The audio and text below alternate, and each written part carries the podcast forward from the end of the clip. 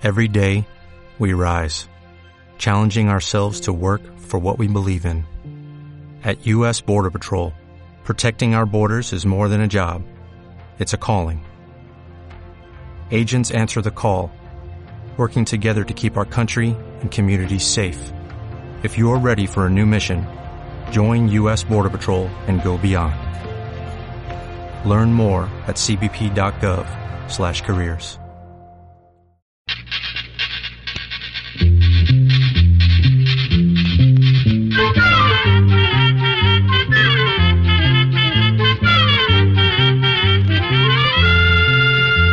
pa' todo, llegó la escuela, llegó la escuela,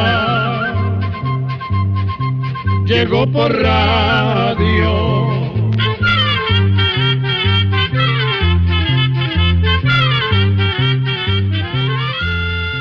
El Instituto Centroamericano de Extensión de la Cultura presenta su programa Oigamos la Respuesta.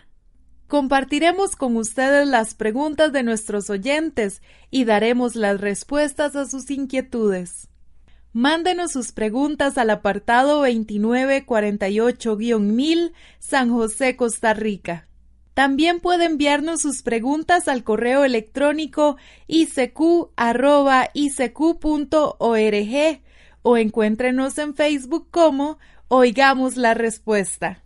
O llámenos por teléfono, código de área 506, número 2225-5338 o 2225-5438 Amigos, bienvenidos. Ya estamos con ustedes para presentarles una nueva edición del programa Oigamos la Respuesta.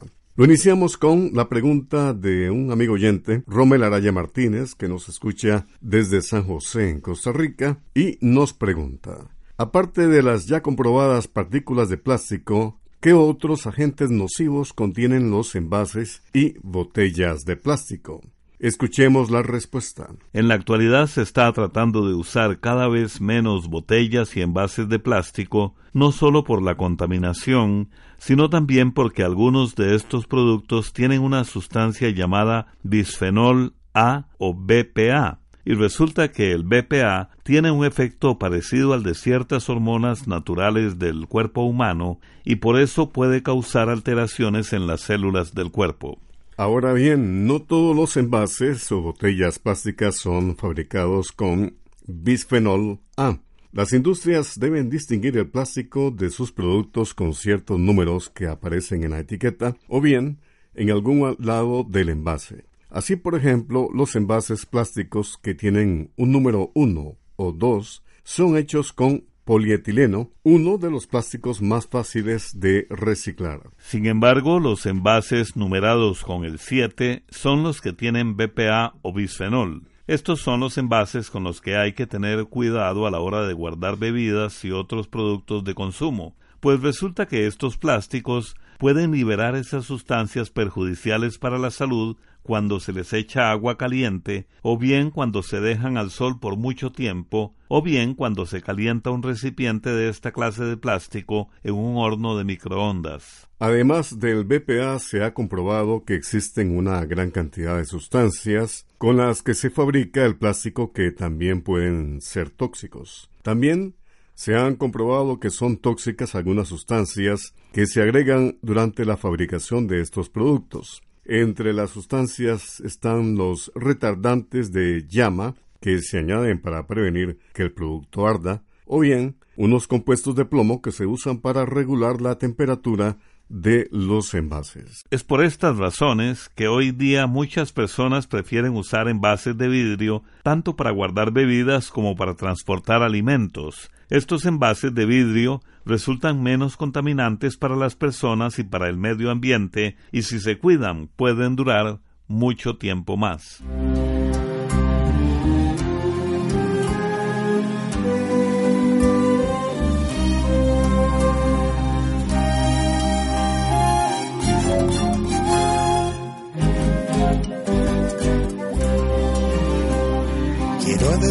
Mi encanto a una tierra diferente, una tierra muy distinta, llena de paz y esperanza. Parece ser la cintura de este bello continente, adornada con riqueza natural. Ella abriga entre sus brazos mucha vida en armonía. Los ríos que son su sangre siempre la mantienen viva.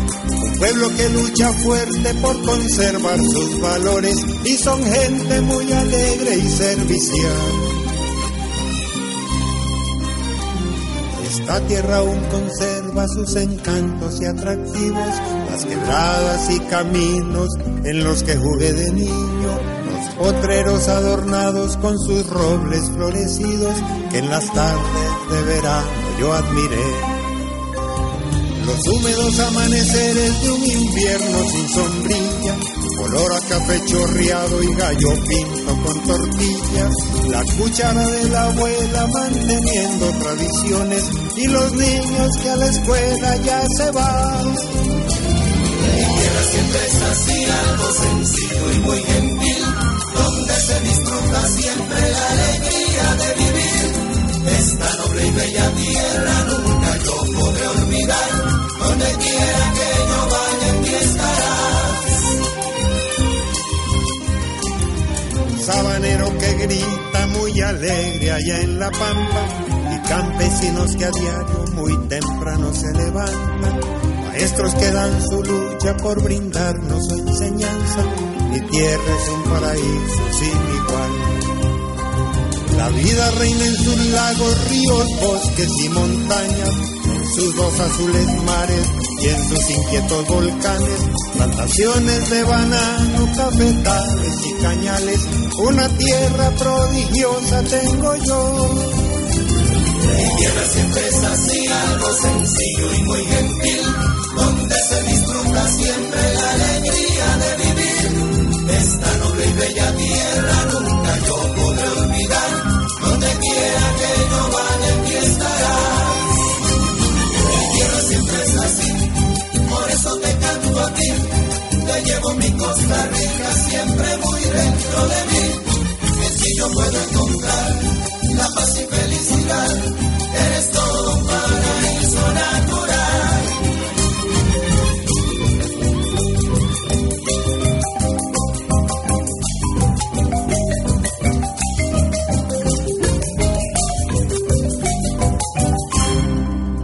Continuamos en Oigamos la Respuesta. Muchas gracias a esta emisora que nos permite comunicarnos con usted. Y por supuesto, gracias por su amable atención. ¿Cómo pasó de ser un simple pagador de salarios a un gran empresario? ¿Quién fue Cecil Lindo Morales y cómo superó el poder de su patrón, Minor Kit? Estas son las preguntas que nos hace un oyente desde San José, Costa Rica, a través de una llamada telefónica. Oigamos la respuesta. Vamos a contarle que Cecil Vernon Lindo Morales fue un joven jamaiquino de 18 años que vino a trabajar a Costa Rica en la construcción del ferrocarril que comunicaría la capital, San José, con la costa del Atlántico de este país. Este proyecto estaba a cargo del empresario estadounidense Minor Kidd. En el año 1889, el trabajo de Lindo era llevar documentos y hacer los pagos a los peones que trabajaban construyendo la línea del ferrocarril. Su salario era de 40 pesos no era un trabajo fácil. Muchas veces debía llevar grandes sumas de dinero a través de difíciles caminos con un clima muy caliente y húmedo. En cada pago que él recibía, Lindo se dedicó a ahorrar un poco. Al cabo de un tiempo con el dinero ahorrado le compró a Kit un comisariato en el lugar llamado Matina, pues quería convertirse en empresario. Un comisariato era un almacén donde los trabajadores del ferrocarril compraban diferentes artículos y los trabajadores los compraban con los cupones con los que les pagaban. Con ese negocio Lindo fue prosperando y abrió varios almacenes en Limón y a lo largo de la línea del ferrocarril. Con las ganancias compró grandes extensiones de tierra que cultivó con banano. Exactamente 20 años después de haber recibido su primer sueldo, Lindo le vendió a Kit varias de sus tierras por un monto de 5 millones de dólares. Ese dinero lo invirtió en beneficios de café y en fincas de caña de azúcar en las zonas de Turrialba y Juan Viñas. Así, con el tiempo, y gracias al duro trabajo, Cecil Lindo se convirtió en un gran empresario. Les estamos transmitiendo el espacio Oigamos la respuesta.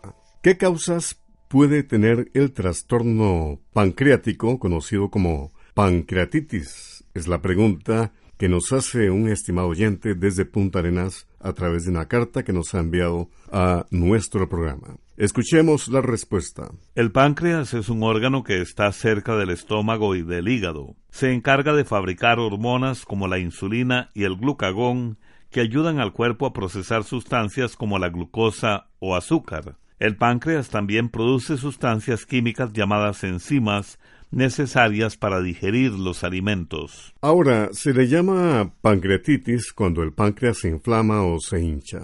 Esta hinchazón o inflamación se debe a que las enzimas que produce para digerir los alimentos, en lugar de activarse en los intestinos, se activan mientras están dentro del páncreas y como que comienzan a digerirlo y esto produce irritación e inflamación. La pancreatitis puede aparecer en forma aguda, es decir, que aparece de pronto y dura unos días, o bien puede aparecer en forma crónica, la cual dura muchos años. Sin embargo, si la pancreatitis aguda repite y repite, es posible que el páncreas se dañe y se convierta en una pancreatitis crónica se pueden formar cicatrices en el páncreas y provocar que ya no pueda trabajar adecuadamente, provocando problemas digestivos y diabetes. Los síntomas de la pancreatitis pueden variar dependiendo de la clase de pancreatitis que padezca la persona. Si la pancreatitis es aguda, que es la que aparece de un momento a otro, los síntomas son dolor en la parte de arriba del abdomen que puede llegar hasta la espalda, dolor en el abdomen luego de comer, fiebre, taquicardia, náuseas, vómito, dolor al tocarse el abdomen, entre otros. En cambio, los síntomas de la pancreatitis crónica son dolor en la parte de arriba del abdomen, pérdida de peso, heces con un aspecto aceitoso y muy mal olor, y algunos síntomas de la pancreatitis aguda. Por su parte, algunas causas por lo que una persona puede padecer de pancreatitis son alcoholismo, cálculos o piedras en la vesícula, cirugía abdominal, ciertos medicamentos, el hábito de fumar y que algunos familiares hayan padecido este mal, antecedentes familiares de pancreatitis. Grandes cantidades de calcio en la sangre son otras causas, altas cantidades de triglicéridos en la sangre, entre otras muchas causas. Como nuestros oyentes pueden apreciar, la pancreatitis es una enfermedad muy seria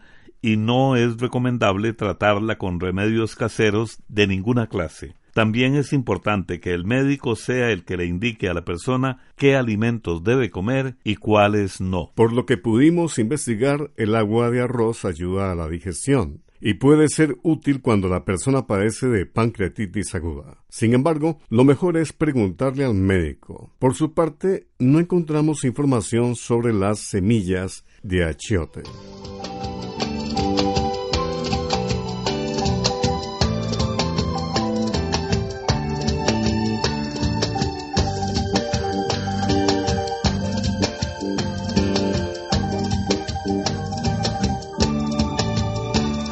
Muchos años la historia comenzó.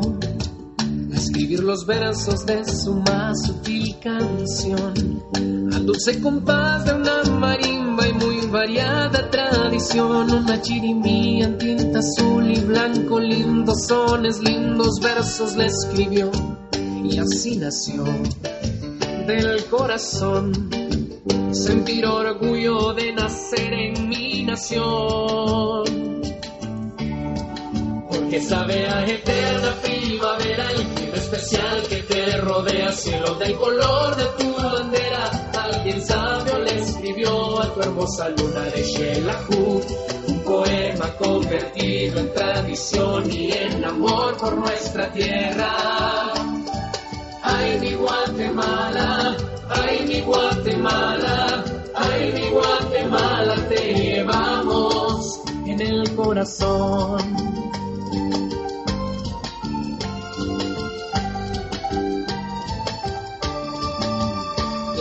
Monumentos, selvas, templos de Tikal, hasta los azules de tu lago de Atitlán Iglesias y conventos en la antigua de color en tu huipil, rostros que descubren y recuerdan tus fachadas, tus costumbres y folclor.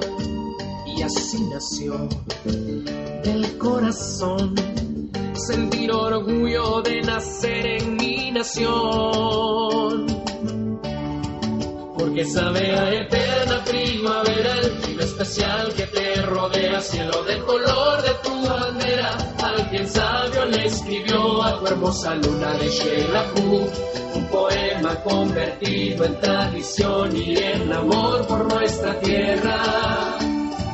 Ay, mi Guatemala, ay, mi Guatemala, ay, mi Guatemala, te llevamos, que sabe a eterna primavera especial que te rodea, cielo del color de tu bandera.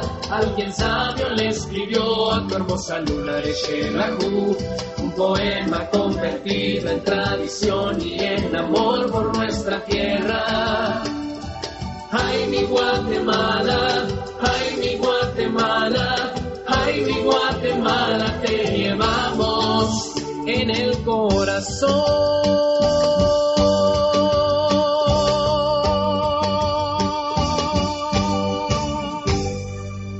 Comprender lo comprensible es un derecho humano. Este es el programa Oigamos la Respuesta. El señor Luis Pilarte nos escucha desde Masaya, Nicaragua, y nos envió un mensaje a nuestro Facebook Oigamos la Respuesta, y además preguntó ¿En qué época se construyeron las pirámides de Egipto? Oigamos la respuesta. Vamos a contarle al amigo oyente que los antiguos egipcios creían que la vida después de la muerte era muy parecida a la vida en la tierra. Como el clima en estas tierras es muy seco, los cuerpos de los muertos se conservaban bien, aun si estaban enterrados en la propia tierra. Tal vez esto los hizo pensar en conservar los cuerpos de los reyes o faraones usando un método especial llamado momificación, es decir, convertían esos cuerpos difuntos en momias. Para enterrar estas momias construyeron grandes tumbas de ladrillo llamadas mastabas. Por dentro las paredes de las mastabas estaban adornadas con hermosos dibujos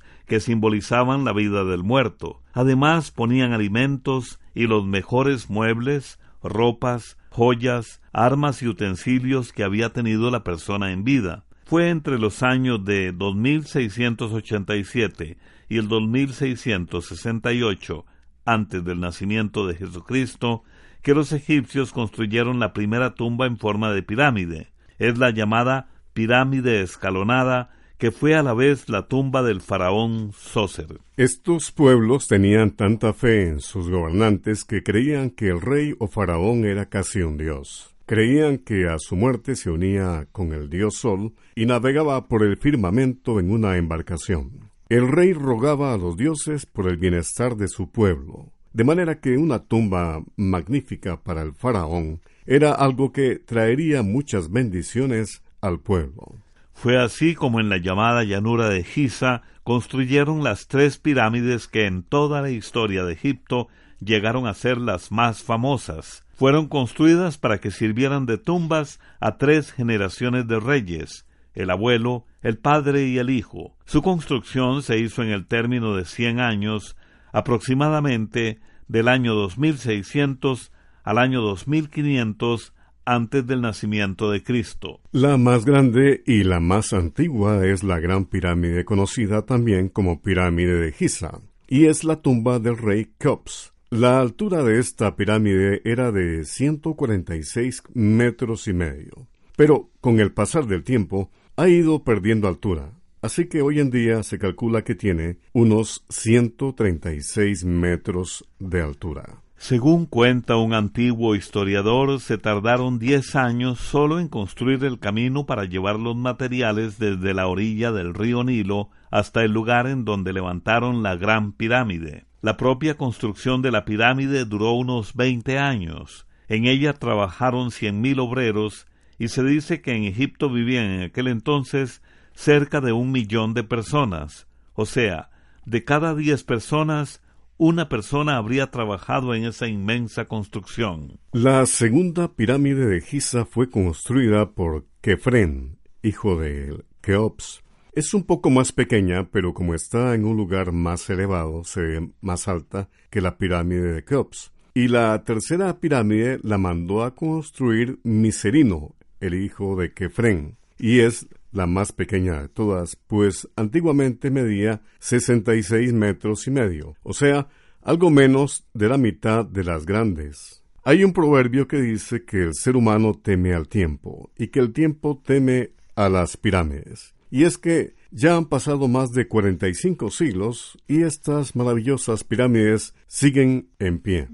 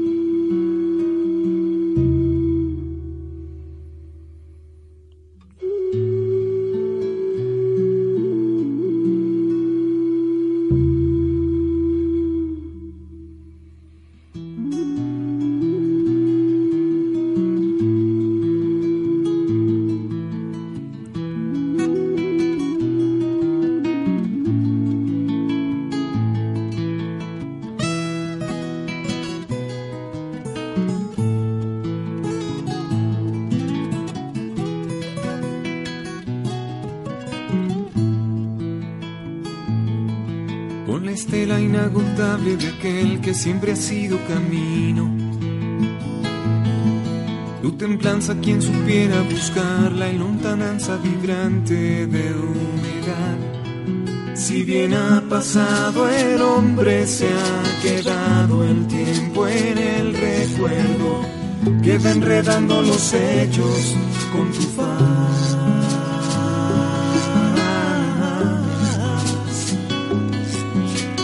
Fueras más remota, si antecedes las memorias de tu edad,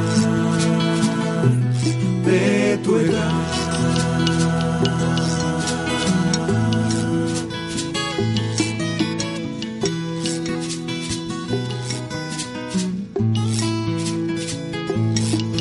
Con la fresca sobriedad de antaño y reflexión del alma pesado pesar de roca se ha jurado nostalgia años atrás. Con tanto ayer en tus tapias ancestrales y polvosas que de noche cuentan murmullos a la paz.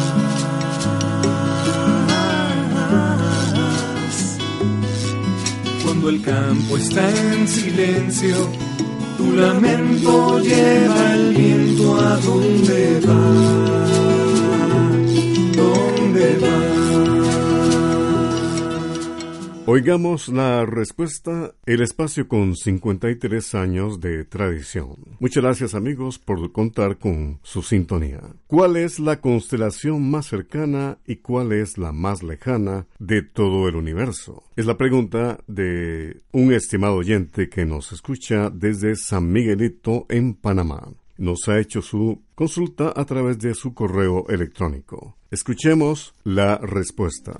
Antes de hablar de las constelaciones, le queremos contar a nuestro oyente y a todos ustedes que en una noche bien despejada podemos ver unas 5.000 estrellas. Muchos de nosotros tal vez hemos visto un grupo de siete estrellas que se aprecian muy juntas y que muchos conocen con el nombre de las siete cabritas. O tal vez hemos visto por el sur a unas estrellas formando como una especie de cruz. A ese grupo de estrellas se le ha llamado la Cruz del Sur.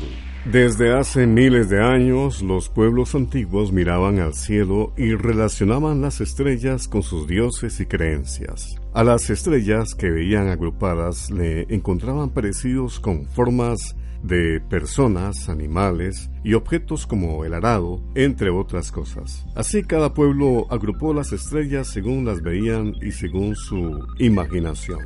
Y les fueron poniendo nombre. Eso hicieron los griegos, los chinos y hasta los incas. Algo parecido ocurre con las constelaciones de las que hablamos hoy en día. Le llamamos constelación a varias estrellas que se ven como agrupadas, como si estuvieran muy cerca unas de otras. Dicho en otras palabras, las constelaciones son invenciones de las personas que hemos venido poniéndole nombre a ciertos grupos de estrellas según la posición y forma en la que las vemos desde la Tierra. Esto no quiere decir que las estrellas que forman una constelación estén muy cerca. En realidad, una estrella que pareciera estar muy cerca de otra, bien puede estar a millones de millones de kilómetros de distancia. Simplemente quiere decir que las vemos en la misma dirección. El espacio es tan grande que las medidas que usamos acá en la Tierra para medir las distancias no se utilizan. Los científicos usan medidas como los años luz, que es la distancia que recorre la luz en un año, más de 9 billones de kilómetros, o sea, más de 9 millones de millones de kilómetros. Por ejemplo, en la constelación de Orión, la estrella más cercana a nosotros está a 26 años luz. Pero en esa misma constelación vemos como parte de ella estrellas que están a 4.900 años luz de distancia. Otro ejemplo es la constelación de Centauro. Esta constelación de Centauro tiene estrellas relativamente cercanas a nosotros, como es el caso de Alpha Centauri, que está a poco más de cuatro años luz de distancia. Pero también vemos como parte de esta constelación a estrellas muy lejanas a nosotros. Algunas están a más de 18.000 años luz de distancia. Por estas razones no podemos decir cuál constelación es la más cercana o la más lejana. Hoy en día se reconocen 88 constelaciones regadas por todo el cielo. La constelación más pequeña es la llamada Cruz del Sur, que abarca 49 estrellas, y la más grande se llama Hydra, que está formada por cerca de 240 estrellas que se ven como una gran serpiente de mar. Programa A Control 18. ¿Qué son los cigarrillos electrónicos? Mitos y realidades sobre el Asperger. Esto y más es lo que usted podrá escuchar en el programa de mañana, aquí, por esta su emisora y en el espacio de Oigamos la, respuesta. Le esperamos. Y así llegamos al final del programa del día de hoy. Los esperamos mañana en este su programa Oigamos la Respuesta. Mándenos sus preguntas al apartado 2948-1000 San José, Costa Rica. También puede enviarnos sus preguntas al correo electrónico icq.org o encuéntrenos en Facebook como Oigamos la Respuesta. O llámenos por teléfono, código de área 506, número 2225-5338 o 22 25 54 38. Recuerde que comprender lo comprensible es un derecho humano.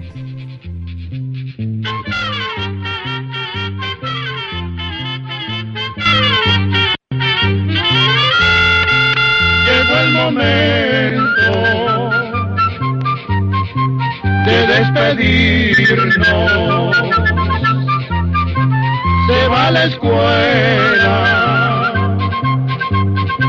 se va cantando